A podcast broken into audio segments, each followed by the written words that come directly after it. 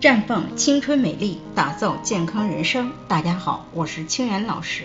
现代女性备孕，很多人都已经知道了，在孕前和孕前期补充叶酸，用来预防婴儿神经管的缺陷。而我们常说的叶酸，其实就是维生素 B 九。事实上，备孕期及孕前期，不只是缺乏叶酸危害大，同样不能缺乏其他一些营养元素。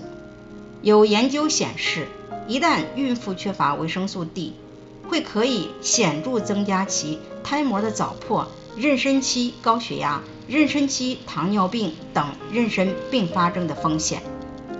怀孕期间，母体中的维生素 A 缺乏或者是过量，可以导致胎儿一系列的先天性的缺陷，包括心脏、视觉、肺和神经系统发育的异常等等。而且多种营养元素的补充可以降低低体重儿和胎儿发育迟缓的发生率，因此准妈妈应该重视饮食均衡，保证各种营养的摄入。现在我们已经知道，营养素的摄入对于准妈妈和宝宝都非常重要。可是市场上各种营养素补充剂有很多，到底该怎么选择呢？目前市场上主要分为两类。一种是保健类的，另一种是药字号类的。保健类的一般作为日常补充，弥补饮食不均衡或者是消耗量大带来的营养供应不足，可以长期使用。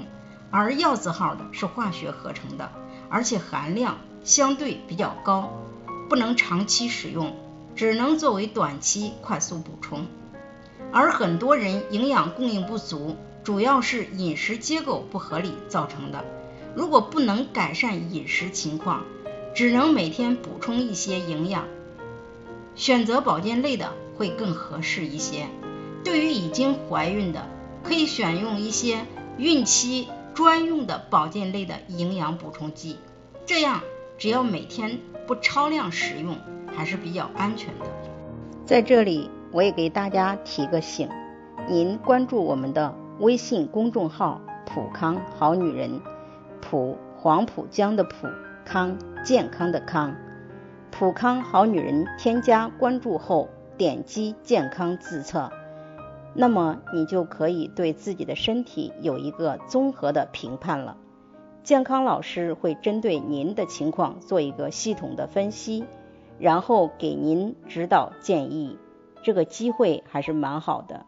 希望大家能够珍惜今天的分享，就到这里，我们明天再见。